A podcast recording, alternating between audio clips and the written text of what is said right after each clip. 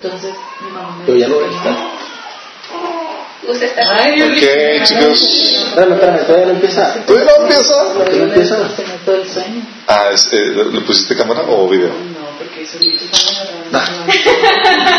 Es que Vivi no sabe que a Alberto le gusta que le tomen fotos así. A ver, espérame, espérame. Gracias por. ¡Papi! ¿Qué tal la Fabi? Con razón está lloviendo, chicos. ¿eh? Digo, algo está por suceder. O alguien se bañó o. A ver. Te bañaste también. Por eso está lloviendo. Bueno, total, que mi dedo no. ¿Sí? ¿Ya está funcionando? Gus, tú eres el técnico de técnicos ahí. Ya. ¿Ya? ¿Ya? ¿Seguro?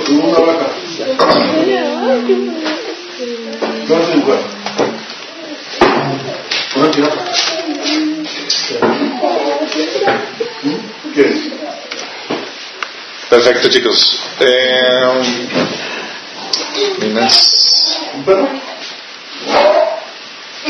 ¿Qué fue eso? Quedó grabado. Y aquí de que. Ya.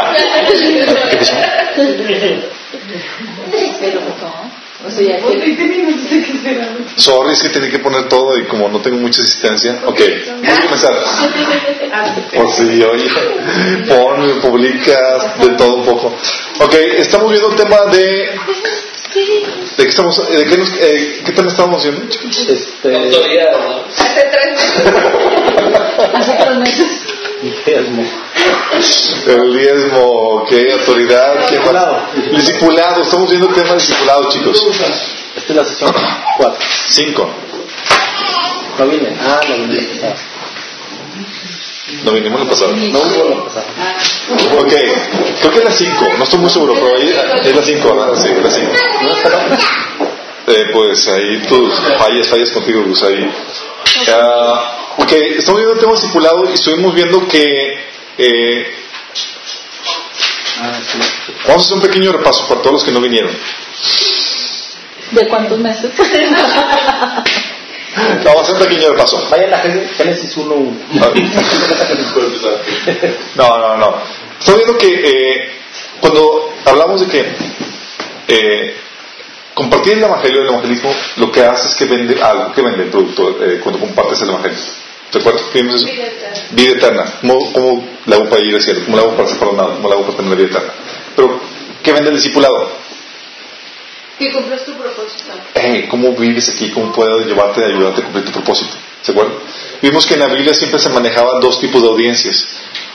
Eh, la audiencia de que están así como en la actitud de, hey, entretenme, eh, vamos a escuchar las que van para hacer, oye, pues están dando comida gratis ahí, Jesús, los pescaditos, y oye, está entretenido la, las, las historias que cuentan, ¿no? Que, que la ovejita perdida, que se le perdió aquí, y van con la actitud de, vamos a estar entretenidos, ¿no?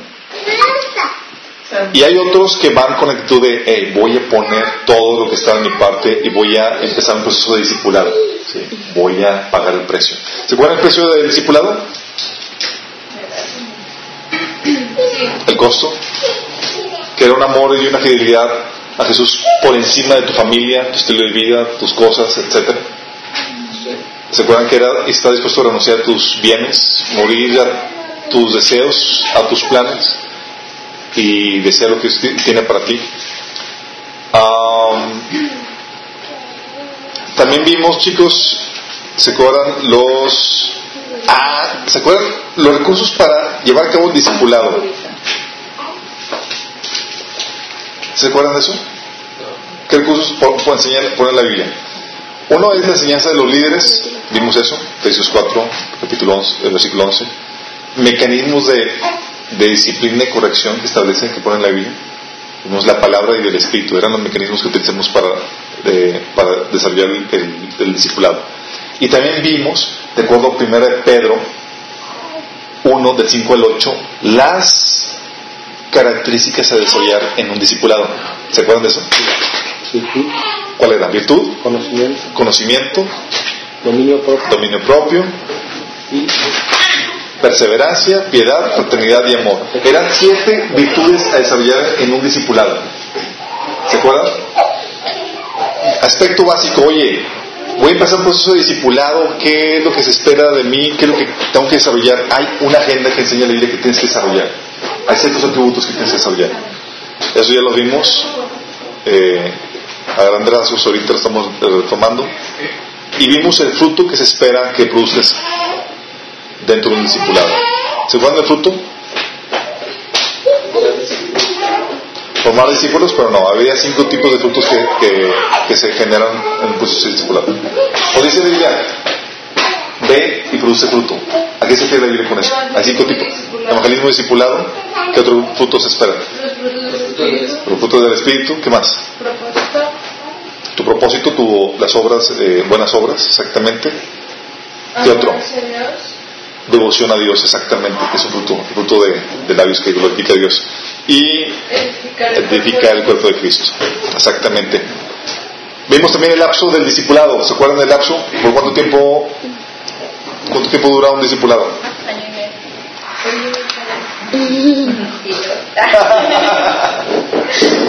Eh, el discipulado es por, es por tiempo limitado. ¿Estamos de acuerdo? Dice, la Biblia enseña que es básicamente hasta que absorbes todo lo que tu maestro o la persona que te está discipulando tiene para darte. Eh, básicamente hasta que llegas a nivel de maestro, dice la, dice la Biblia. Eh, lo, eso lo vimos la vez pasada. Eh, pero hay un tipo de discipulado que es permanente. ¿Cuál es? Sí. El discipulado corporal. Discipulado corporal. ¿Se acuerdan de eso? El discipulado que dices, ok, ya me enseñé, ya fui discipulado, ya me, ya me entró una persona, un, una- un cristiano maduro en todo lo que él sabía, en lo que, todo lo que tenía para enseñarme. Pero Dios sigue hablando y sigue enseñando cosas nuevas a diferentes miembros del cuerpo de Cristo.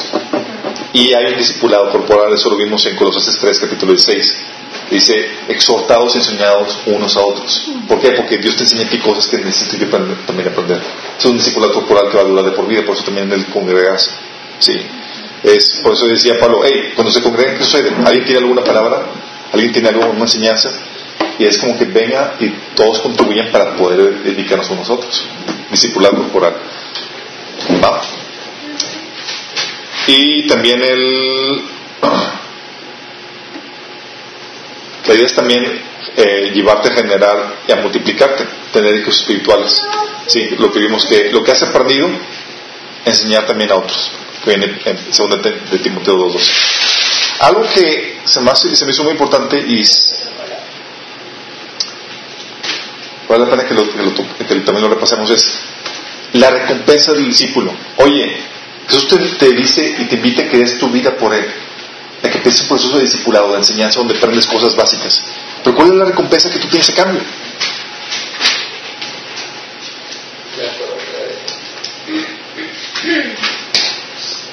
Hay varias recompensas. Hay, hay una recompensa en este tiempo y hay una recompensa en el siglo venidero, cuando Jesús venga. ¿Sí? En el siglo venidero, ¿cuál es, ¿qué es lo que el Señor te promete? honra, gloria e inmortalidad. Ah, sí. Qué padre, ¿no? Sí, por- y la Biblia lo reitera vez tras vez que estas pequeñas tribulaciones nos dan un mayor, cada vez mayor peso de gloria. Y eh, tener su- eh, sumo gozo cuando pasáis por diversas tri- tribulaciones porque eso también te añade gloria. Perfecto. ¿Qué más te promete en el siglo venidero? autoridad para gobernar. Autoridad para gobernar, qué razón. Vida eterna. El Señor te promete que vas a resucitar y jamás vas a morir. Qué razón. Pero en ese tiempo, ¿qué recompensas tienes como discípulo? Una ¿Hay recompensas? comunión restaurada con él. Una comunión restaurada con Él. Bingo. Libertad. Libertad. ¿Qué tiene que ver con libertad? Libertad del Del pecado, pecado. depresión. De, de pecado, de depresiones, de angustias. Una persona que ha, sido, ha pasado por un, pro- un proceso discipulado tiene la madurez para lidiar con esas cosas y poder ser libre de eso. ¿Sí? ¿Qué más? Vida plena y abundante. Vida plena y abundante. Eso no se da en un cristiano que apenas comienza. Eso es producto de una persona que ha sido distrada en el conocimiento de la palabra y que ha pasado por su discipulado. ¿Sí? Como dice Pablo, yo he aprendido a ser feliz en cualquier que sea mi situación. Ha pasado por su discipulado, ha aprendido a ser feliz. Encontré contentamiento, allá plenitud. Sí. Y dice, oye, es que soy miserable. Necesitas ser discipulado. ¿sí? Para que puedas llevar a ese nivel. ¿Va? ¿Qué más? Victoria sobre aflicciones y dificultades. Victoria sobre aflicciones y dificultades. Oye, ¿cómo estás haciendo? Estás pasando por crisis y situaciones difíciles y te veo entero, estable y victorioso. ¿Qué pasa contigo? Es un proceso discipulado. Jesús promete que, hey, en este mundo tendrás aflicción, pero confía en Dios, vencí el mundo. Y te compromete que todas cosas van a obrar para tu bien. Entonces, o sea, todas esas cosas que uno tiene que sortear en la vida, un discípulo ya tiene, es, es, es internet, sabe cómo defenderse de eso, cómo llevar a cabo el proceso para poder estar por encima de las circunstancias. Si ya no te tumban, una persona que no ha pasado por ese proceso discipulado, las circunstancias adversas eso lo tumban, lo hunden y está un proceso, en un proceso donde es víctima de, de las circunstancias. El discípulo tiene victoria sobre las aflicciones y dificultades de este mundo. ¿Qué más? Familia espiritual. Una familia espiritual, les prometo. Familia espiritual, posesiones y persecuciones. De ahí le pone Jesús ahí con- Y dice Jesús, los que han dejado todo por mí tendrán casas, eh, hermanos, y eso hablando de una familia espiritual y hablando de las posesiones de esa familia espiritual que, que también están a tu disposición. ¿Qué otra cosa? Justicia, gozo y paz, ¿se acuerdan? O sea, hay una recompensa por, por ser un discípulo. Dices, oye, ¿qué, me, qué gano con meterme en un proceso de discipulado? ¿Qué tienes a mí por ofrecer? ¿Se acuerdan de la llamada que les había comentado que me habla una, una chica y me decía, es que Dios no está conmigo, está, o sea, ya mejor abandono, mi, eh, o sea, ya me olvido de Dios y todo eso porque, porque tengo esta problemática y Dios no me ha ayudado y, no veo que Dios está interviniendo y está pasando por crisis aquí, estoy pasando por, situaciones adversas aquí en la familia y ya la porra con todo y estaba así como que ya botando todo lo de la fe. Digo, o sea, ¿tú piensas que a Dios no le interesa? No le interesa? Sí, le interesa. ¿Y sabías tú que Dios ya proveyó soluciones a las problemáticas que tú estás viviendo? Te dice como que no. Y Dios no va a fomentar tu flojera.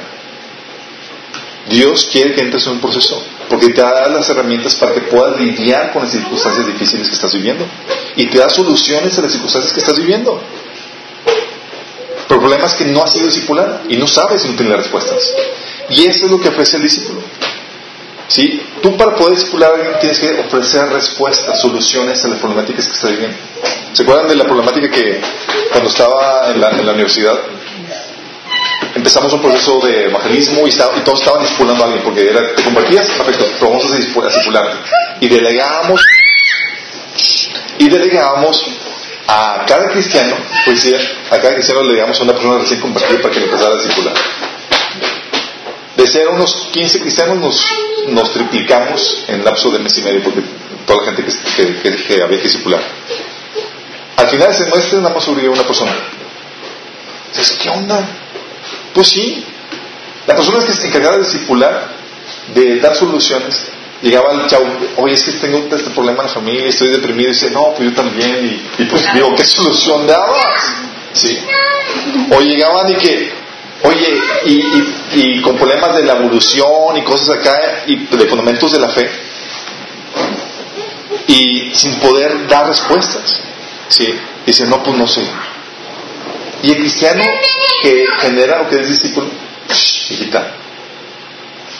El discipulado, que, el cristiano que tiene la madurez, da respuestas a ese, tipo, a ese tipo de cosas.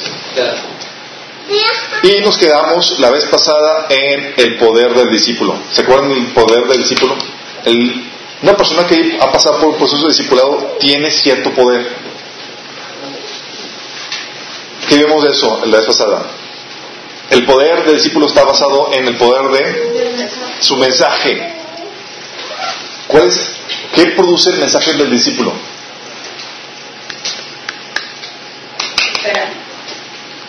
Produce, otorga salvación, perdón de pecados, trae vida, cambia vidas. Sí, tiene el mensaje que puede producir ese cambio. Y tiene el mensaje que puede destruir fortalezas y argumentos que se levantan en contra de Dios. El otro poder es el poder basado en su testimonio. ¿Qué produce ese poder? ¿Se acuerdan? Ese poder basado en su testimonio es lo que hace que, lo que dice Hechos 17.6, hace que el mundo, lo que trastornemos al mundo entero. ¿sí? Decían Hechos, hey, los que han trastornado al mundo entero han venido a nuestra ciudad, hablando de los cristianos. No, la torre. Sí, porque somos la luz y la sal de esta tierra. Podemos afectar y podemos influenciar, podemos hacer traer cambios. Sí. De hecho, los cambios positivos que tú has visto en la sociedad, las cosas buenas que tú estamos viviendo, como la libertad, el derecho, etcétera, tienen que ver por la influencia cristiana. La abolición de la esclavitud, eh, todo eso es por la influencia de cristianos. Sí. Vimos también el poder basado en... ¿Qué nos quedamos? El poder... ¿Qué, más, qué, otro tipo de poder vimos? Hasta ahí, digamos. Tú no viniste. Viniste, más que estabas, lo pondiste en tu otra tapeta. el poder de las obras del discípulo es otro poder que, que tiene. Las obras del discípulo, vamos a Romanos 14, 17 y Efesios 5, 11. Las obras de una persona que ha sido discipulada. 14 y 17, Romanos. Sí.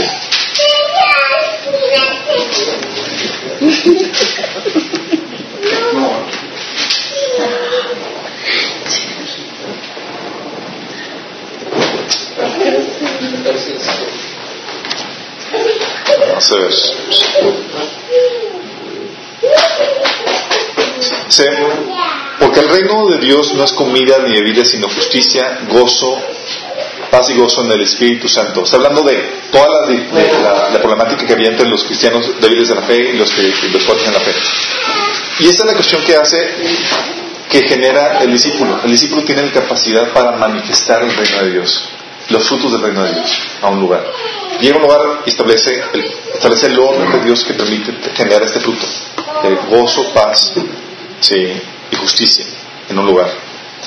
Efesios 5.11 me habla de esto, dice, no participéis en las obras infructuosas de las tinieblas, sino más bien reprenderlas, porque cuando llega un discípulo, lo que hace es que desecha o hace un lado las obras de las tinieblas para que se manifieste completamente las, la, obra de Dios en un lugar, el orden de Dios en un lugar.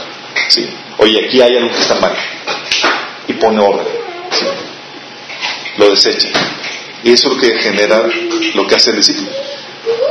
Pocas palabras, tiene el poder para manifestar el reino de Dios en el área donde Él domina, donde Él gobierna. El orden de Dios. Tiene el poder no solamente para eso, tiene el poder para manifestar la sabiduría que viene del cielo. Sabiduría celestial. Esto es lo que dice Santiago 3, del 3 al 18. Dice, ¿quién es sabio y entendido entre vosotros? Muestre la buena conducta de sus obras en sabia mansedumbre pero si tenéis celos amargos y contención en vuestro corazón, no os jactéis ni mintáis contra la, verdad. Porque esta sabiduría no es la que desciende de lo alto, sino, la, sino terrenal, animal y diabólica. ¡Órale! Hay una sabiduría diabólica, sí. Hay, hay una razonar, hay una proceder que proviene de inspiración eh, diabólica, sí.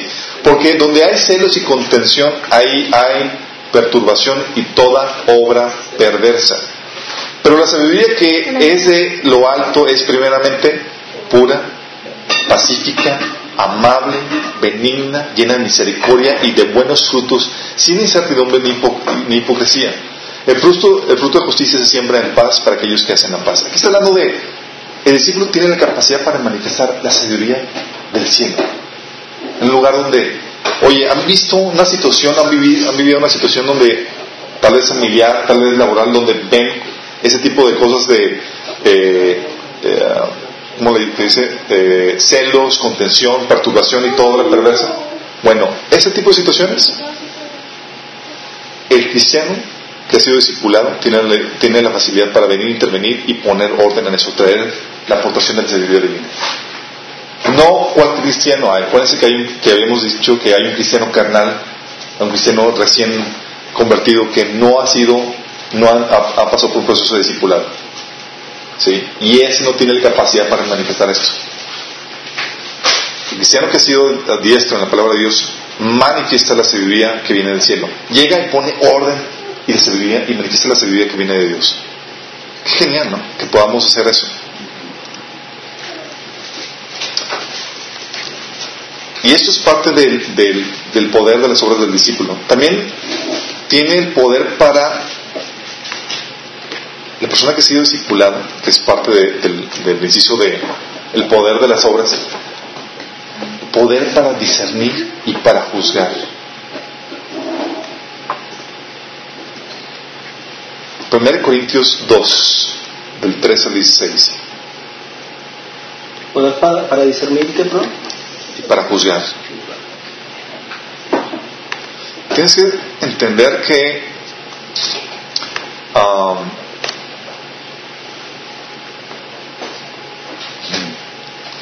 lo que dice. ah, vamos a lo, lo voy a leer en la versión de Reina Valera. Dice, lo cual también hablamos, es 1 Corintios 2, del 3 al 16, lo cual también hablamos no con palabras enseñadas con sabiduría humana, sino con las que enseña el Espíritu. Acomodamos lo espiritual a lo espiritual. Pero el hombre natural, está hablando del hombre incrédulo que no ha sido, que no, que no ha sido salvo, no percibe las cosas que son del Espíritu de Dios porque para él son locura. ¿Sí? ¿Sabes por qué? La lógica de Dios es diferente. ¿Sí? Se basa bajo diferentes premisas. Y no las puede entender porque se han de discernir espiritualmente. En cambio, el espiritual, es decir, hablando del hombre cristiano maduro espiritualmente, juzga todas las cosas. Pero él no, es juzgado por nadie. ¿Cómo que no es juzgado por nadie? No, es intachable en su proceder criminal. Pero ¿quién conoce la mente del Señor? ¿Quién le instruirá? Más nosotros tenemos la mente de Cristo. Luego, esto lo, lo corrobora, fíjate lo que, lo, lo corrobora 1 Corintios 6, 11. ¿sí? Digo 6, 3, 1 Corintios 6, 3.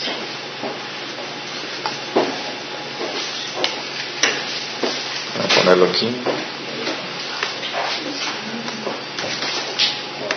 ¿Ya lo tienen ahí? Fíjate, es un reclamo, es un reclamo de Pablo a los corintios. ¿Saben por qué era un reclamo?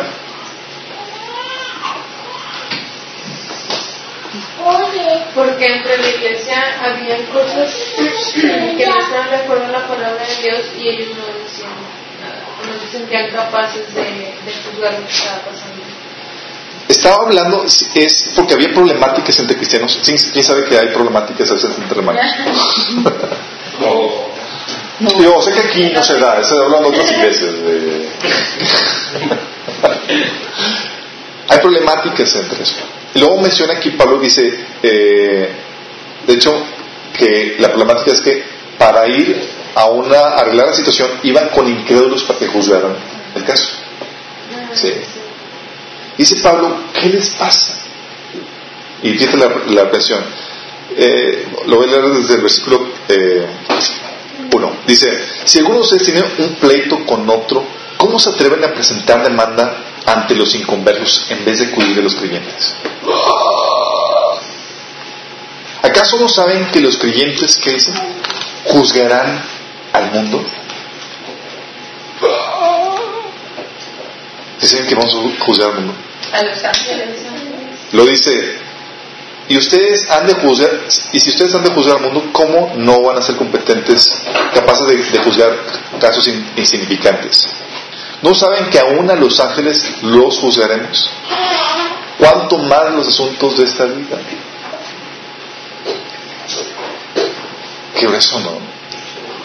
Ok, ¿quién es el cristiano que juzga que tiene capacidad de discernimiento? El que ha sido discipulado, el que ha pasado un proceso de crecimiento espiritual, maduro. No cualquiera. ¿Sí? ¿Se acuerdan cuál fue el reclamo de la carta de Hebreos, capítulo 5, que dice que debiendo haber sido ya maestros, tener necesidad de que se vuelvan a los rudimientos del, del, del Evangelio? Tener que no han puesto en práctica, digo, no han desarrollado los sentidos por medio del discernimiento del, del bien y del mal. ¿Qué razón? El persona que ha sido discipulado tiene la capacidad para discernir y juzgar. Oye, ¿te presentan un caso? Señor dictador de la sabiduría, ya has crecido lo suficiente como para poder establecer distinguir entre lo correcto y lo incorrecto y cuál es el veredicto a tomar. Qué padre, ¿no? ¿Cuántos quisieran ser cristianos así? O encontrarse cristianos así. Sí. Ese poder del cristiano, del discípulo, el poder de sus obras, eso es. El poder, el otro poder que tiene el, discípulo es el poder del espíritu que habita en él. Es genial. ¿Sabes cuál es la diferencia entre la diferencia principal entre un cristiano, una persona que ha nacido nuevo, y un no cristiano? ¿Sabes cuál es la principal diferencia? El espíritu que mora en él. Fíjense lo que dice. El espíritu que habita en el discípulo. Daniel 6.3 te da un ejemplo de cuál es la diferencia. Y eso que no era una persona nacida de nuevo. ¿Se acuerdan que Jesús decía que, dice, pero Daniel mismo era superior a estos sátrapas y gobernantes porque había en él un espíritu superior y el rey pensó ponerlo sobre todo el reino. Nada más piensa en esto. Sí. Y luego dice que el espíritu que había era diez veces mayor. Sí. Luego dice Jesús que de todos los del Antiguo Testamento, Juan el Bautista era el mayor. Pero dentro del reino, los que son de la generación de la iglesia, el menor del reino es mayor que Juan el Bautista. ¿qué onda?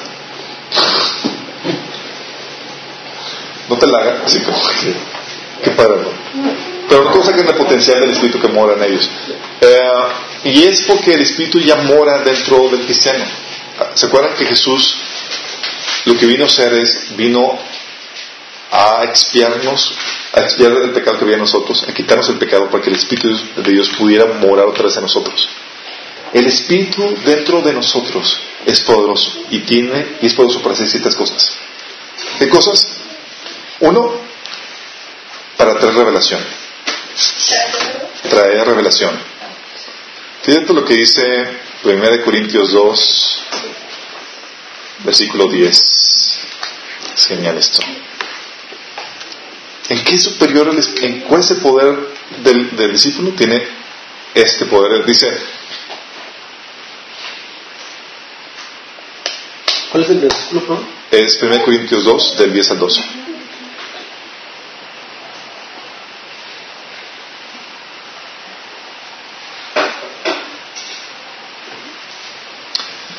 Dice, ahora bien, Dios nos ha revelado esto por medio de, su Espíritu, pues el Espíritu lo examina todo hasta las profundidades de Dios. Fíjate que no, dice que esto nos, lo ha revelado Dios, hay revelación. En efecto, ¿quién conoce los pensamientos del ser humano sino el propio Espíritu que es en él? Asimismo, nadie conoce los pensamientos de Dios sino el Espíritu de Dios. Nosotros no hemos recibido el Espíritu del mundo, sino el Espíritu que procede de Dios. ¿Para qué? Para que entendamos lo que por su gracia Él nos ha dado. ¿Sí? Es brutal esto. Primera Juan 16, 3. 16, 13, perdón. ¿Qué dice? Digo, perdón, Juan. 16, 3. Nos quiere saber si estaban al tanto ahí.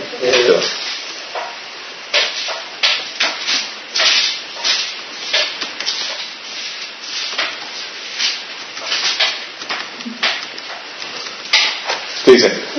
¿Alguien tiene? Juan 16, 3. Juan 16, 13. 13.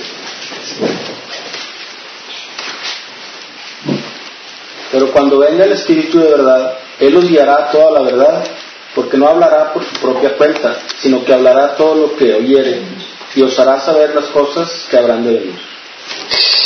Genial. Hay una revelación que viene del Espíritu Santo que solamente el discípulo entiende y recibe.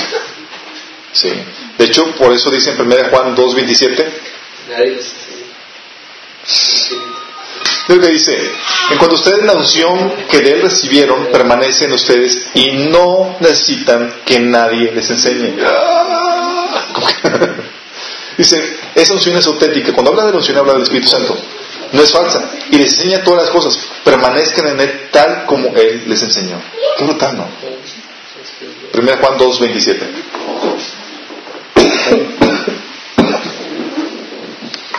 Hay una dices, oye, es que yo recuerdo cuando comenzaba mi caminar, en mi caminar como cristiano. Cuando estás leyendo la Biblia, de repente caían así como que te caía el 20 muchas cosas que estás leyendo y dices, órale, entonces esto es así, órale, pero así como que medito porque pues nunca te lo habían enseñado.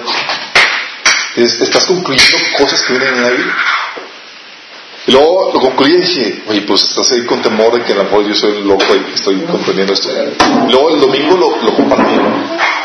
Y luego, semanas después lo compartí. Y yo, órale, entonces el Señor sí me está enseñando. Y es lo que Dios hace. El Espíritu de Dios te enseña y te va a enseñar. Eh, es parte de la revelación. ¿También sabes qué hace el Espíritu que mora en ti?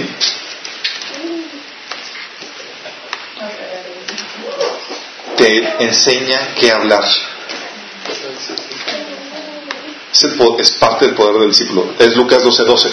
¿Se acuerdan? No sé si les ha pasado o soy el único que, que aquí ha tenido ese tipo de experiencias. Que tú estás compartiendo la palabra a alguien y sientes que el Señor está hablando por y dices, órale, ¿dónde saqué esto? dices, ni.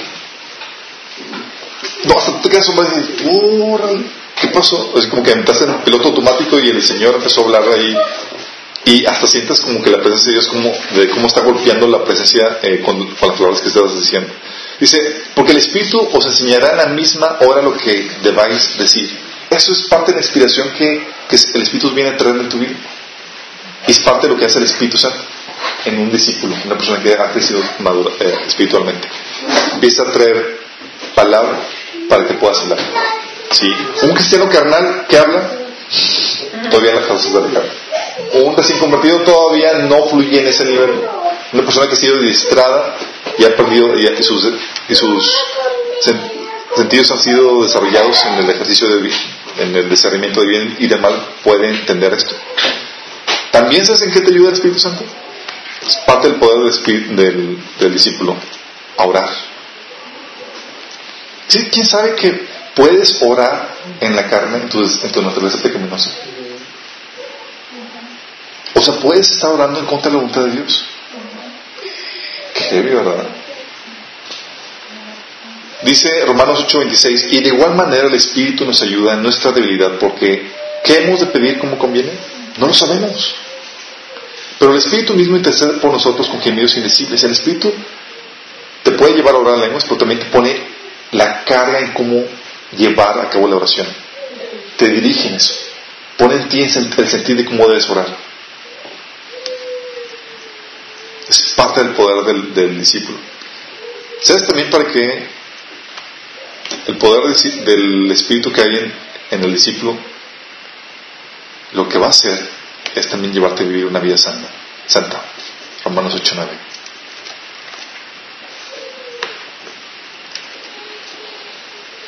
que dice, mm,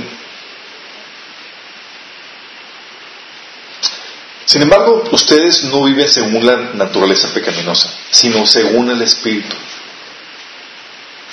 Si es que qué? Si es que el Espíritu de Dios vive en ustedes. Y si alguno no tiene el Espíritu de Cristo, no es de Cristo. ¿Qué va a hacer el Espíritu Santo? Si el Espíritu, lo que hace el, Espíritu de Dios en un cristiano es que lo lleva a morir su naturaleza pecaminosa. Ya no te deja pecar a gusto. Y te lleva a vivir una vida santa. Vivir una vida santa sin el Espíritu de Dios es imposible. Y los esfuerzos para hacerlo son de la carne. Son pecaminosos.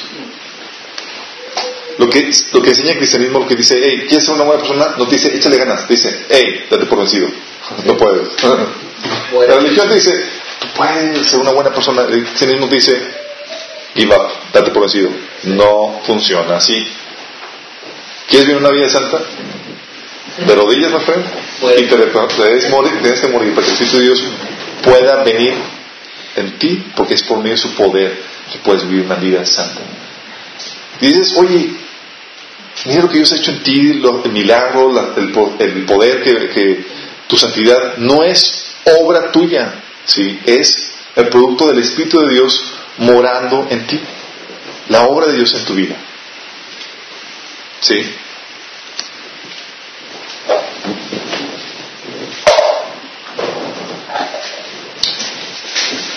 ¿Para qué más? ¿Qué más tiene hace el Espíritu en, el, la vida del discípulo? ¿Sabes qué hace? Te lleva a destacar en tu vocación. Te lleva a destacar en tu vocación. qué me refiero con esto? Cuando tú estás llevando a cabo una obra, llevando a cabo tu llamado, en el poder del Espíritu Santo, tú sobresales en lo que estás llevando a cabo, en lo que haces. ¿Cómo dices eso? Sí. Lo que hace es que viene la presencia de Dios para que tú lleves a cabo las cosas de una manera ah, sobresaliente. Sí, sobresaliente, ¿verdad? Es una buena. Eh, y es lo que te permite llevar, llevar, a cabo las cosas a un nivel que, de excelencia y un nivel que incluso sorprende a la gente. ¡Wow! Qué, digo, qué bien te sale, qué bien haces esto. Es lo que te permite llevar a cabo obras, la obra que Dios quiere para ti. No es porque tú seas muy bueno, es porque la presencia del Espíritu de Dios está haciendo cosas por medio tuyo. Y tú sientes que estás caminando la unción. De hecho, eh, es lo dice Lucas 4, 18. Dice, es, es lo que comienza Jesús diciendo en su ministerio.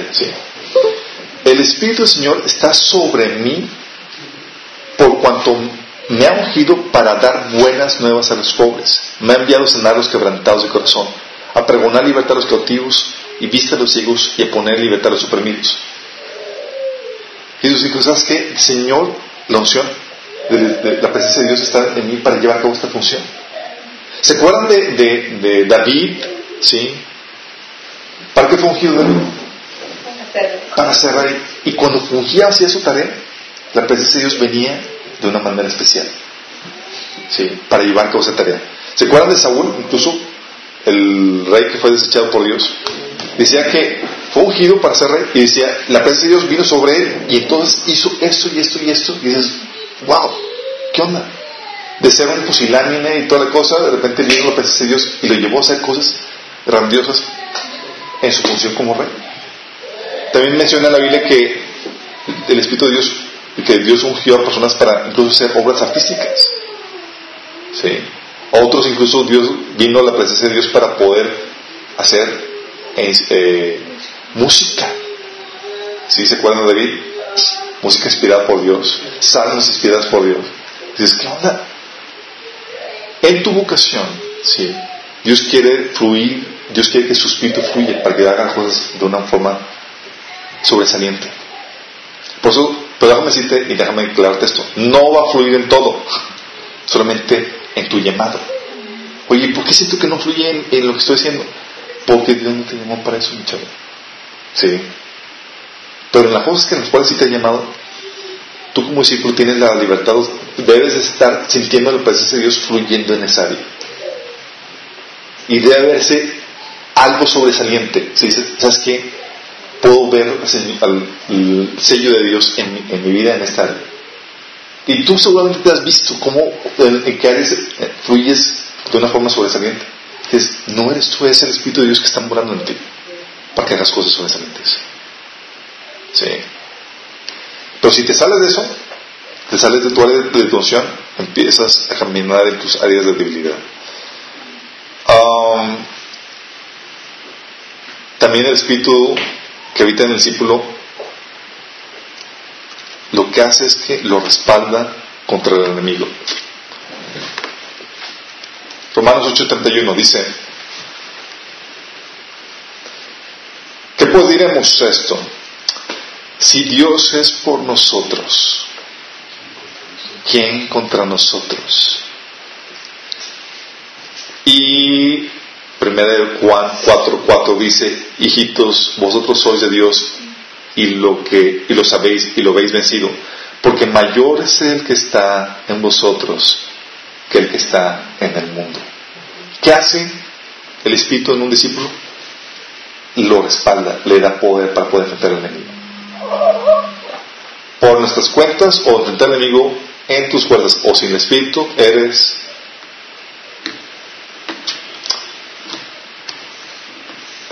date por muerto. Y lo otro que hace el Espíritu de Dios y que hará como obra final, ¿sabes qué va a hacer en la obra en el, en el creyente? Resucitarte. Si saben que va a haber un día en el que vas a resucitar a los muertos o si toque que estés con vida cuando Jesús venga, va a cambiar tu cuerpo. Sí. Oye, que tengo la nariz chueca, que tengo una oreja más grande que otra, que tengo unos kilitos de más, que me falta pelo, etcétera. Todo eso se va a arreglar. Genial, ¿no? Y dices, oye, ¿dónde viene? Dios va a cambiar su cuerpo por un cuerpo glorificado, un cuerpo inmortal. Por eso sabremos, por eso dice que somos hijos de Dios. Cuando habla en la Biblia, hijo de Dios, está hablando de una creación directa de Dios. Sí. Nosotros somos hijos de Adán, pero vamos a ser también hijos de Dios en el sentido de que Dios va a hacer una recreación en nosotros. Sí. Nos va a dar. Uh, somos porque seremos hijos de la resurrección. Dice Romanos 8:11.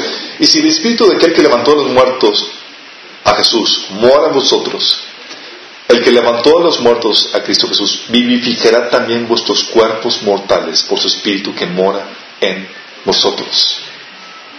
Es decir, dices, ¿qué señal o qué seguridad tienes de que vas a resucitar? Porque el Espíritu Santo resucitó a Jesús, tienes la, prueba de que, de que es verdad. Bueno, si el Espíritu de Dios mora en ti, va a ser lo mismo contigo. Genial. Que se venga el Señor de pronto. Después del 15, sí, después del 15.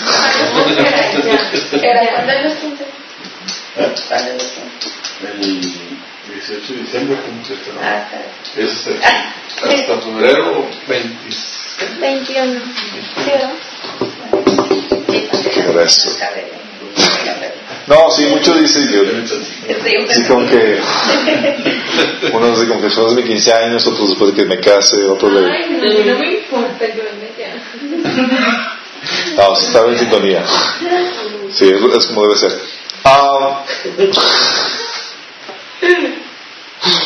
el, el otro poder que tiene el discípulo, está padre, ¿no? El poder que tiene el discípulo por medio del Espíritu. Está genial. Poder de la revelación, poder para saber qué hablar, poder para saber cómo orar, poder de la Padrina Vía Santa, para destacar en tu vocación, para sentir el respaldo de Dios y para resucitar. No está nada mal. El otro poder que tiene el discípulo es el poder sobre el enemigo.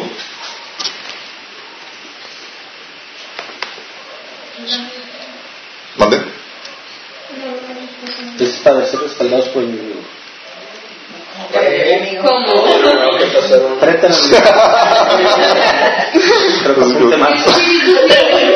Por mí. Se me hace que tiene otro espíritu. No. ok, ok. Leí mal, disculpe. Pero lo bueno es que los opciones les enseñan. Dice Mateo 10, versículo 1. Fíjate el Y eso no dice, entonces llamando a sus doce discípulos les dio...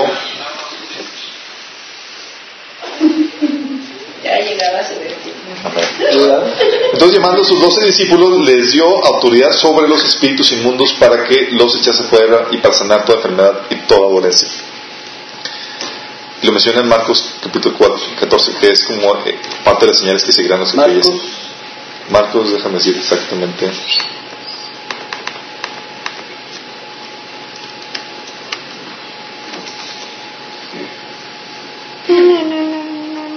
Marcos 7. Sí, Marcos 16.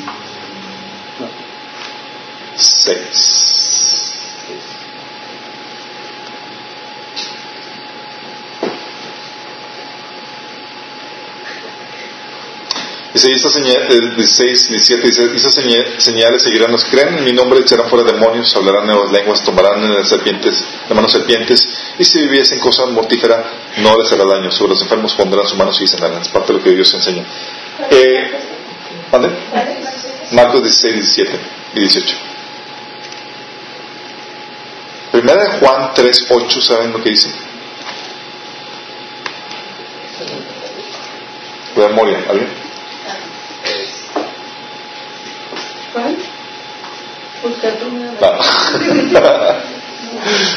Juan 3.18 dice, el que practique el pecado es del diablo. Juan 3.18 primero. Yo, 3, perdón, perdón, perdón, estoy aquí Es primero Juan 3.8. Dice, el que practique el pecado es del diablo. Porque el diablo peca desde el principio. Lo dice. Para esto apareció el Hijo de Dios, para deshacer las obras del diablo. Y esto es lo que hace el discípulo como representante de Jesús. La persona que ha sido discipulada tiene la capacidad para deshacer, o tiene el poder para deshacer las obras del diablo. Por eso también se le da autoridad sobre todo obra del enemigo. 3.8. 3.8. Qué padre, ¿no? Por eso dicen, han, han escuchado esas casas embrujadas y que se mueven cosas y que se apaga la tele y se prende y tal cosa. Dicen, uy, qué miedo estar ahí, y a veces así como que atucaban. Pero una persona que ha sido distrada en la palabra, que ha sido discipulada, sabe que los que deben de tener miedo son esos espíritus. ¿Sí? ¿Eso qué? Los que deben de tener miedo son esos espíritus. Porque ya llegó un representante de Dios aquí en el lugar. Sí, es como que, cuidado. Sí, y no en el plan de soberbia sino en el plan de que el Espíritu de Dios que mora en y lo que el Señor ha hecho, sí, la obra de Dios. o sea, no vengo solo, ni por mí, es por el reino que tenemos que estamos representando. Y dices, venimos con toda la, la caballería. Eh, pero dicen, oye, ay, qué miedo las apariciones, y me he tocado dicen, es que viene en la casa que se apareció, que vi una mujer que caminó al baño y se desapareció ahí. Están todos aterrados. ¡Ah! Yo, ¿y luego qué hiciste? Pues me fui corriendo a mi cuarto.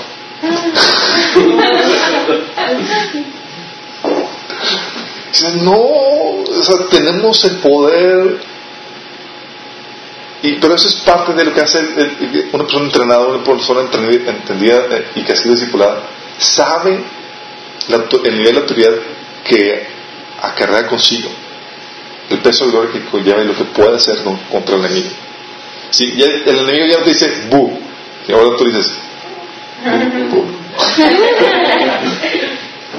Sí, y lo que eh, déjame, eh, déjame aclararte, el enemigo sabe cuando no sabes, ¿eh? y es por eso que tiene la, que puede meter a mucha gente. Si yo sé que no, si yo sé que tú no sabes que puedes derrotarme y que puedes, yo te puedo dar a todo el dedo y puedo hacer que, hasta que te des cuenta del poder que hay en ti. ¿sí? No sé si recuerdo una vez que tuve un sueño y donde eh, en el sueño había eh, se me apareció un demonio. Estaba en una casa así como que medio abandonada y se me aparece eh, un demonio y me agarra la camisa ¿sí? y se pone enfrente de, mí y empieza a tocar. Y me agarra así como que y estaba, lo volteo a ver y me poto de la risa. Estaba así, así. No, no, como que te hubiera contado el mejor chiste, ¿no? Y luego todavía, enojadísimo. Y me llevaba así de un cuarto a otro, así de la camisa y, me, y arrastrándome yo. Y me estaba botando la risa. ¿Sabes por qué? Porque estabas consciente del Porque sabía que no podía hacerme nada. Era como que loser. o sea, piensas que yo no sé, que no puedo hacerme nada. Y, estaba enojadísimo. Entonces me desperto del, del, del, del Señor. ¿Qué es así. ¡Despierta! Oye, me- en esa ocasión me despierto y yo, qué raro. Y me topo con una, eh, estaba en ese, tiempo hospedado en, en una casa, eh, una familia cristiana, y una de las, de las personas ahí estaba siendo amedrentada porque había visto sombras moverse en su cuarto y toda la cosa. Y estaba aterrorizada. Y pues en la, en la comida platiqué sueño y, y le cayó el 20 de lo que, de cómo son las reglas de juego que no tiene por qué sentirse sino que al contrario, cuando estás caminando el poder de Dios y cuando has sido discípulo, sabes lo que, lo que tienes de tu lado. O sea, ya no te pueden hacer tonto. Sí. Entonces tienes poder sobre el enemigo si el discípulo sabe y lo recita, lo hace. Sí. Cuando llega al lugar, trae a la hueste celestial con, consigo para subir las obras de las tinieblas. Poder del discípulo también se manifiesta en el poder de su oración. ¿Quién sabe que Dios escucha nuestras oraciones? ¿Sí? ¿Quién sabe que Dios no escucha todas tus oraciones? ¿Y quién sabe que Dios no escucha las oraciones de todo el mundo? ¿Cómo, cómo que no las escucha? Sí. Que no las No las escucha. Dice la Biblia, hay muchos casos en la Biblia donde dice, eh, por ejemplo, ¿usted sabes que hay oraciones en donde cuando el hombre maltrata a su esposa, sus oraciones no son escuchadas? Dice, hey, no te escucho, mi chavo. Sí, primero pon en orden tu, tu sí. Cuando no estás caminando bien con el Señor, Dios no te escucha. Dios no escucha las oraciones. Dice, hay un montón de pasajes. que- de perdón. Dice, hey, te vienes a presentar en mi, en mi presencia, primero ponte cuentas. Y cuando la esposa maltrata al...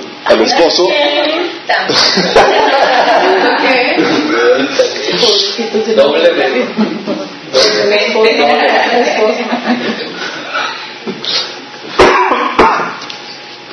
entonces cuando dices, oye, la Biblia enseña en pocas palabras que Dios no escucha a cualquiera.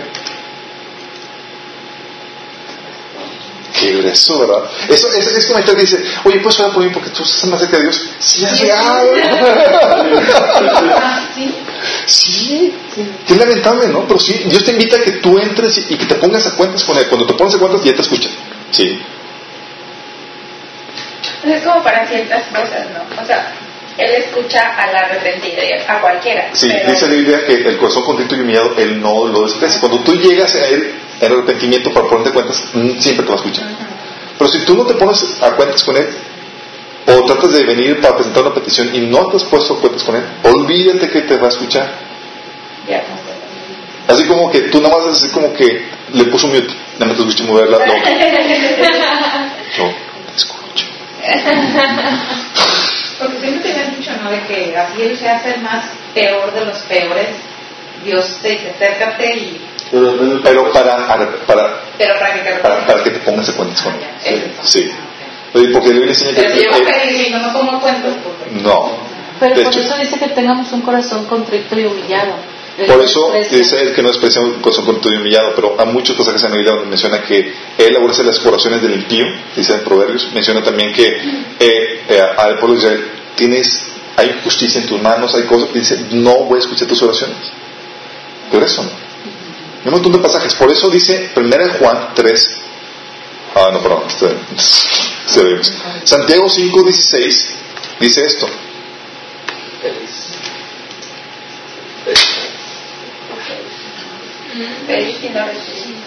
no es lo que dice este pasaje. Pero es parte de, si quiso, oye, ¿por qué pedís? Digo, no, porque pides más. Sí, pero Santiago 5 dice, dice esto. Por eso confiénse unos a otros sus pecados y oren unos por otros para que sean sanados. Explica eso, Alberto. Significa, aquí te está diciendo que, Es que, sí, ¿cómo confiesanse en los pecados unos a otros? ¿cómo se confiesa? Hay muchos pecados, hay muchas eh, enfermedades, chicos, que son por causa de nuestro mal andar con Dios. Sí. Hoy tengo esta problemática, eso porque no estoy caminando bien con Dios. Hay cosas que estoy, que no están alineadas con Dios. O estoy en rebeldía, ando en contiendas, en disensiones, ando en algo mal. Sí, por eso se acuerdan que dice la que por eso causa, hay muchos que están débiles entre ustedes y algunos están, incluso ya han muerto. Hay muchas enfermedades que son causa de pecado. ¿Qué eso? Y es producto de, de Dios disciplinándote. ¿Sí? Por eso dice aquí confiesa sobre los pecados. Es, oye, estoy enfermo. Ah, perfecto. Vamos a orar por tu sanidad, pero ¿hay algo que quieres confesar ante Dios? Sí. ¿Cómo anda tu relación? ¿Cómo está tu relación con Dios? ¿Sabes qué? Sí, estaba mal con eso. Vamos a orar para que el Señor perdone eso y te sane. Dice, por eso confiesen unos a otros sus pecados y oran unos por otros para que sean sanos. Luego, ¿qué lo que dice? La oración del justo es poderosa y eficaz. Fíjate que no de todo el mundo. ¿De quién? De justo. De justo. Y está hablando aquí del persona que ha sido discipulado, del cristiano maduro espiritualmente. Dios no escucha a cualquiera. ¡Ah! herejía. No, hay muchos pasajes que van acerca de eso. Eh, el discípulo está alineado a la voluntad de Dios y camina en obediencia y por eso puede ser atendido con Dios. Eh, por eso a estos, Mateo 21, 22 le dice, todo lo que pides en oración creyendo, los recibiréis. Porque su corazón ha sido alineado con, el Dios. No pide por, como dice Santiago, pedís y no recibís porque pedís mal, pedís para vuestros deleites y vuestros. Sí. Aquí estás hablando de un cristiano maduro. El persona que ha sido discipulada hace que su oración, por lo tanto, sea poderosa. Entonces cuando dices, oye, quiero que alguien ore por mí, búsquete a alguien que esté caminando bien con Dios. Ahí escucha Dios a esa persona que va a escuchar. Y estás pidiendo por alguien que no está alineado. ¿Qué pasa? A tu oración, No, no, no. no. si tu oración es, es alguien que. que está, pero ¿para qué? Señor, prospéralo en sus malos caminos, no. Si tu oración es para Señor, traerlo a, a tus pies, otra cosa, haz tu voluntad en Él. Si tu oración va de acuerdo a la voluntad de Dios, va a ser contestada. Voy a escoger que ahora por mí el otro. El produce.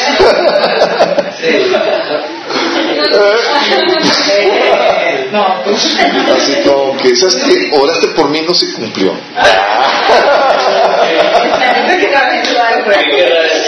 Sí, que, oh. ¿Algo que quieras confesar? No, no, no, no. Tranquilo, Raza, no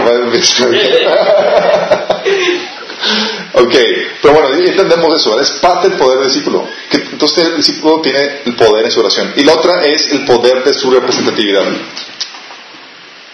Representatividad. Y ya. Como discípulos, como cristianos maduros,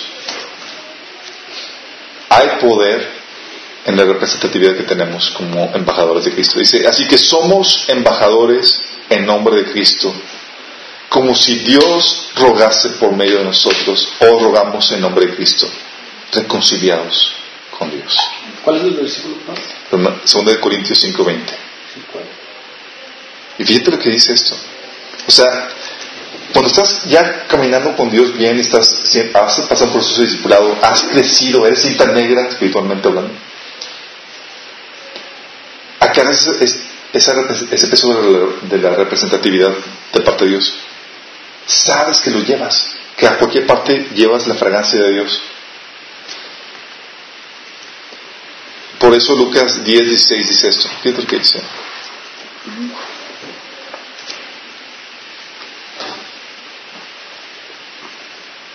El que a vosotros oye, a mí me oye.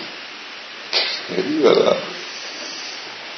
Y el que a vosotros desecha, a mí me desecha.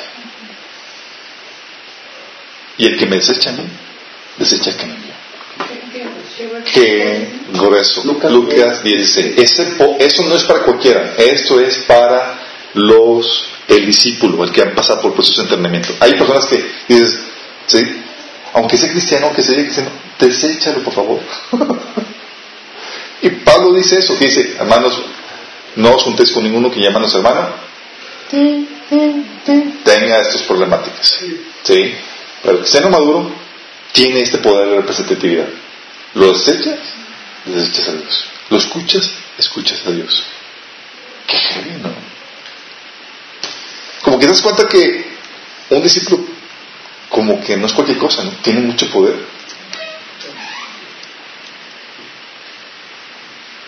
A tal punto que, fíjate lo que dice Mateo 10:42.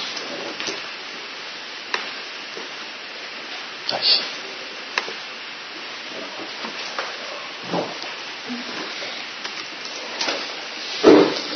Dice, y a cualquiera que dé a uno de estos pequeñitos un vaso de agua fría solamente, por cuanto es discípulo, de cierto os digo que no perderá su recompensa. ¡Qué grueso! Es alguien que te beneficie a ti como discípulo, si no como cristiano carmelote. ¿sí? ¿Qué ha sido, has pasado por ese tratamiento? Alguien te bendice, te da un vaso con agua fría. Ni siquiera puso limoncito ni azúcar. ¿Sí? Dice, por cuanto es mío, es mi discípulo, no para su recompensa. Pocas palabras ¿sabes qué? Si me bendices, como soy representante de Dios, Dios te va a bendecir. Qué genio.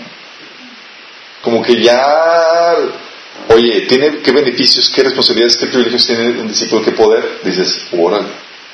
Esto no es para cualquiera, esto es para personas que han pasado por el proceso de discipulado, que han llegado a la madurez espiritual. Sí, no que andan de carnales. Concluimos.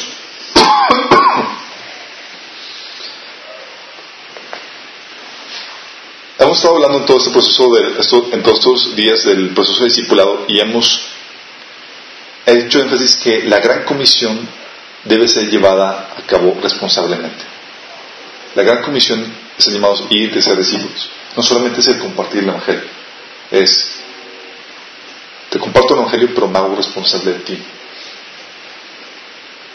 Y el ir y hacer discípulos implica o es un llamado implícito a qué? A tu madurez espiritual, a tu liderazgo espiritual, a que lo desarrolles, porque solamente los que son cinta negra espiritualmente hablando pueden, pueden discipular a otros. Tienen respuestas, tienen un nivel que pueden compartir con otros. Sí, porque si tú no tienes eso, tú no vas a poder ofrecer soluciones a las personas que vienen contigo tengo problemas. yo también, pues vamos a buscar alguien que nos ayude, ¿no?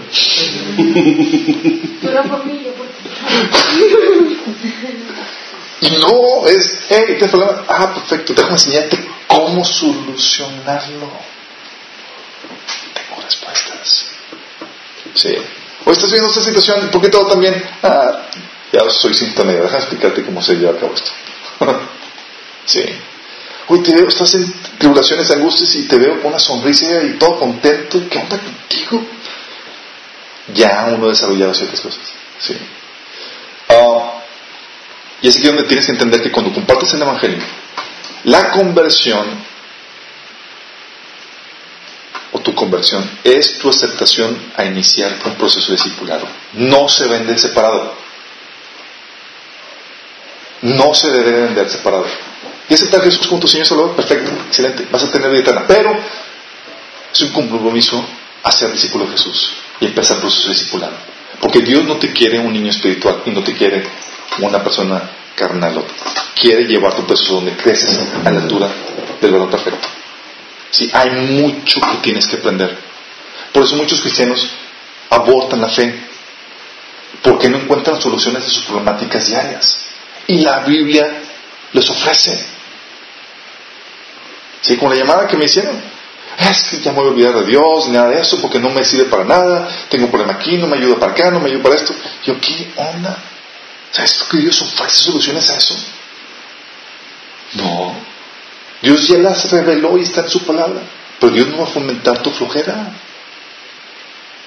Sí. Dios te va, te quiere llevar para aprende las saques. ¿Sí? ¿Qué dice la Biblia? Gloria del rey es que esconder un secreto. Y gloria de Dios es esconder un secreto. Y gloria del rey es descubrir. ¿Sí? Y tú y yo somos reyes. Hijos del gran rey. Dios quiere que aprendamos todas las cuestiones. No está cualquiera. ¿Sí? Acuérdense que hay una multitud que está afuera entreteniéndose nada más. van a hablar de la ovejita, qué padre, van a compartir esto, ah, van a dar a cenar. y otros que dicen, oye, ¿qué quisiste decir? ¿Mandé? Para eso traen No, no, no, no, no, es parte de... Digamos que, que lo principal es eh, la comida espiritual, ¿verdad?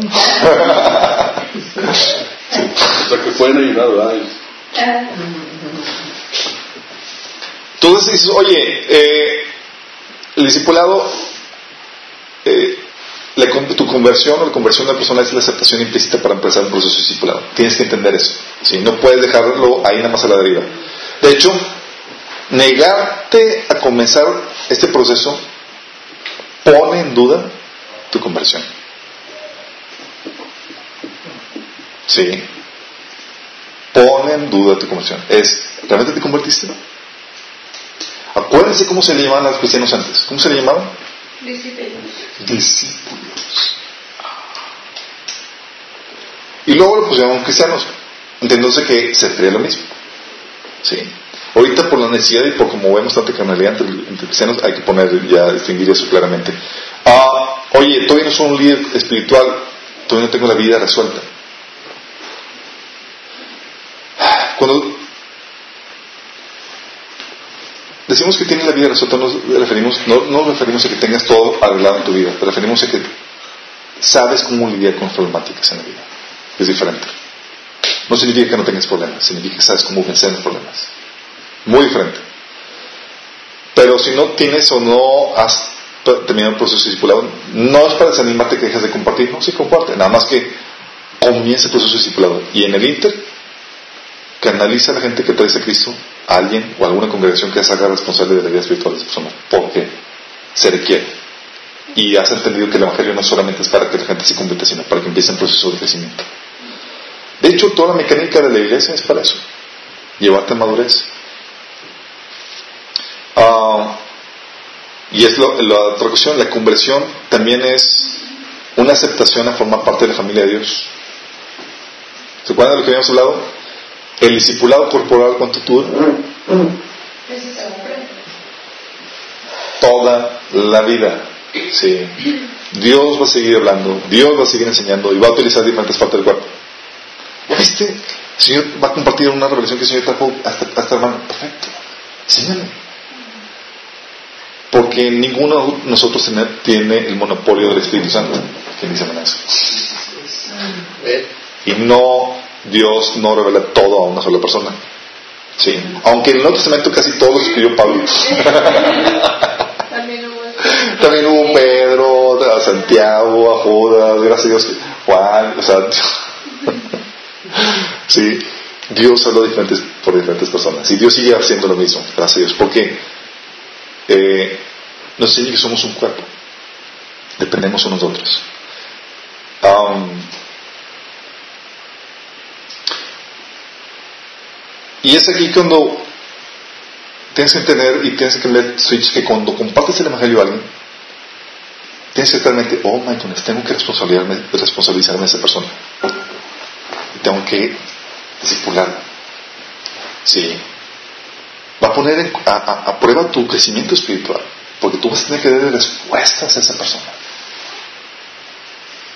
Respuestas basadas en la Biblia a las problemáticas que uno vive. Ah, por eso, chicos, lo que ustedes reciben aquí, en cualquier parte donde están recibiendo alimento espiritual, nunca es para ti. Es para los que vienen después de ti. Para que puedas compartirlo. Y lo que tú compartes a ellos, tienes que hacerles, venderles el mismo switch. Hey, sí, te voy a enseñar, pero ten en cuenta que esto nunca es para ti solo.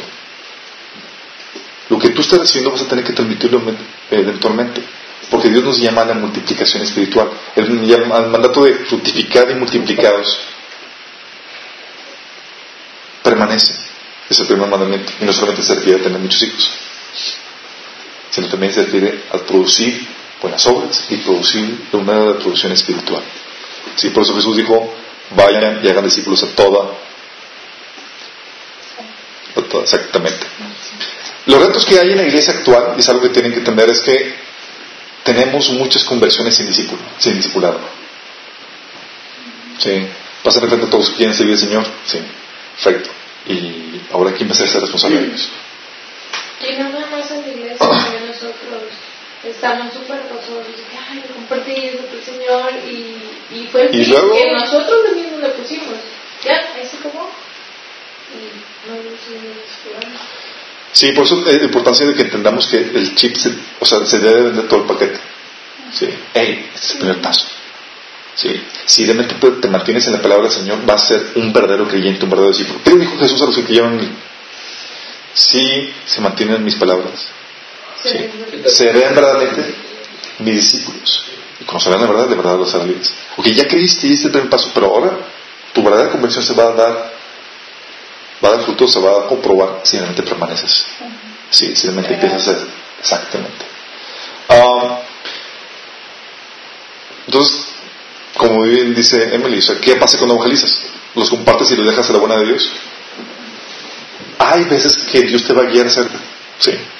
No porque los quiera liberar de ti, sino porque estás a veces en el aeropuerto, de paso, así como lo hizo con Felipe, pero esas son excepciones. ¿Saben?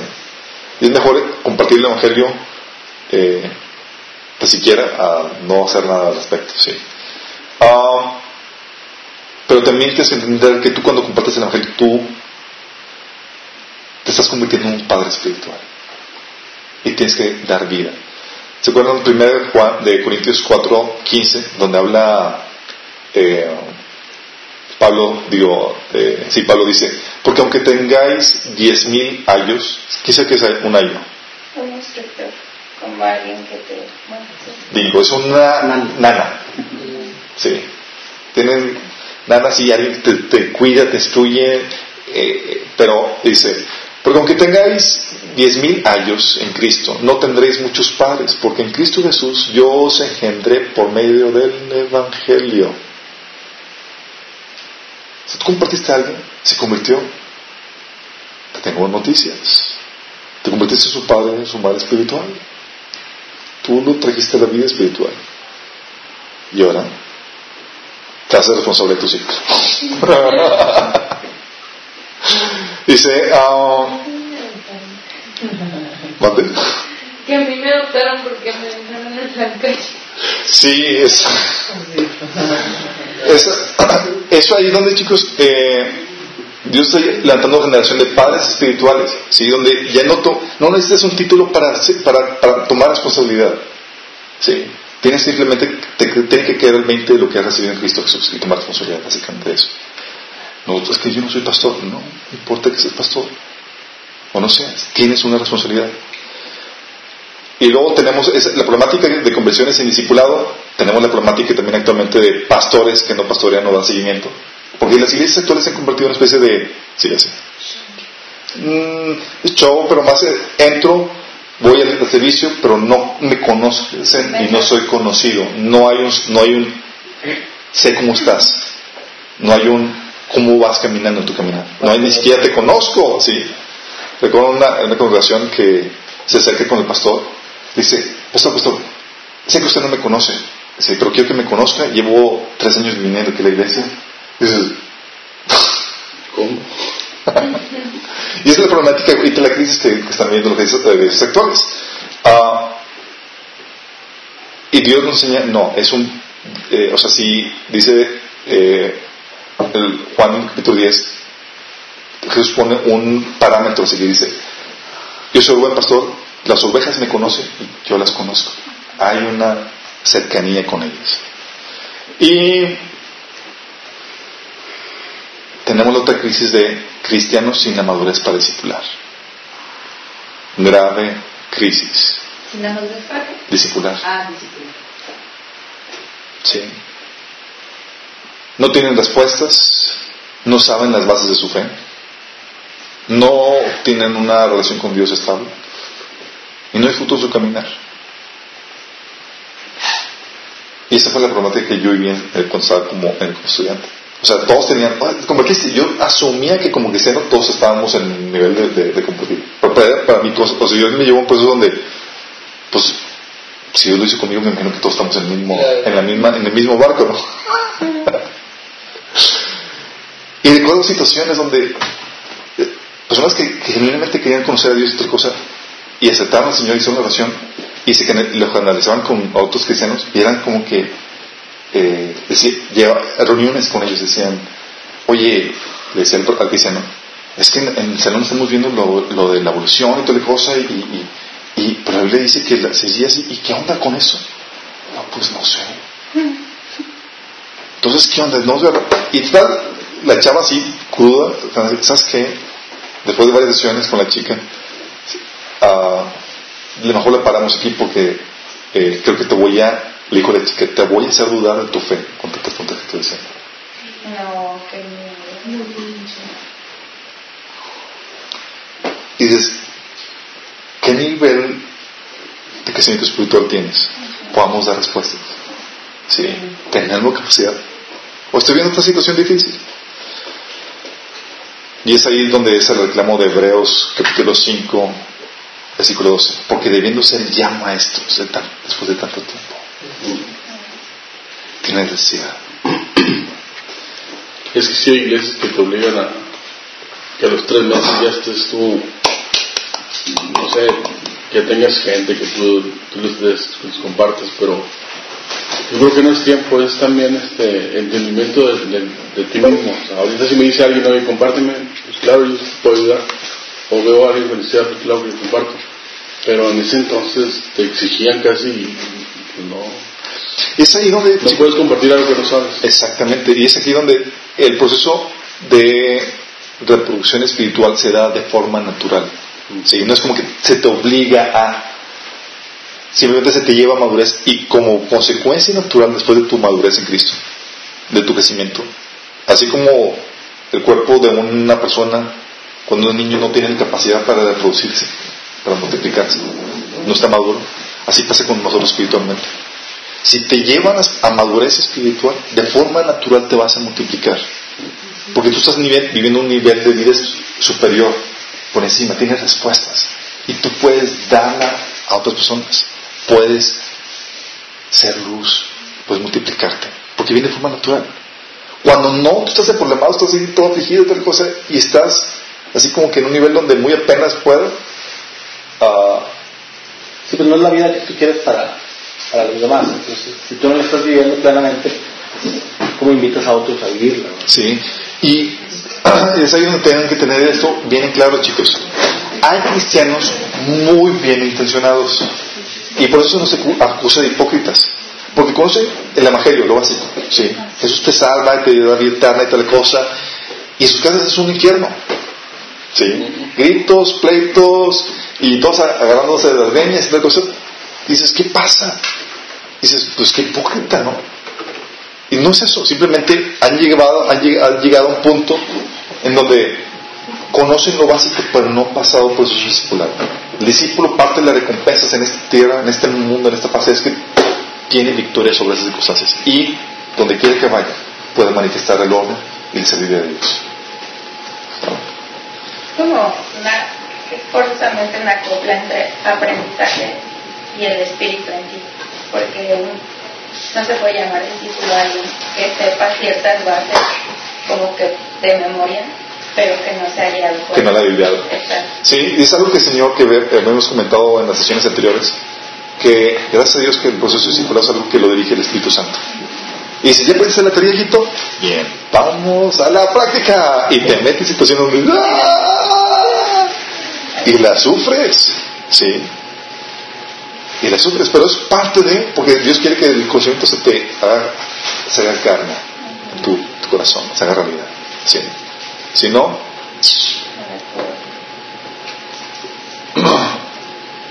Ok. Hay. En el proceso discipulado tienen que entender, chicos, hay cosas básicas que deben conocer el cristiano. Hay doctrina básica, hay proceso de sanidad interior, de renovación de la mente, cosas que tienen que ir saliendo. Y lo que hemos estado viendo el miércoles es parte de ese proceso, es cosas que todo cristiano debe saber y tienes que pasar. Y si tomas el proceso, ese proceso de enseñanza en serio, vas a poder ir avanzando, ¿sí? cinta amarilla, cinta verde y todas esas cuestiones hasta que llegues a ser todo una sensei. Sí. Hermano Gus, pero en otra área. En otra- Vamos a orar, chicos. Vamos a poner esto. Por eso terminamos el. el, el... Es embarazado.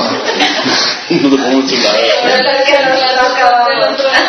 Por eso terminamos el proceso, el tema del, del discipulado. Eh, en la página de Niñas, por eso estamos poniendo ciertas temáticas que consideramos que son básicas que debe conocer una persona que está siendo discipulada, que son básicas.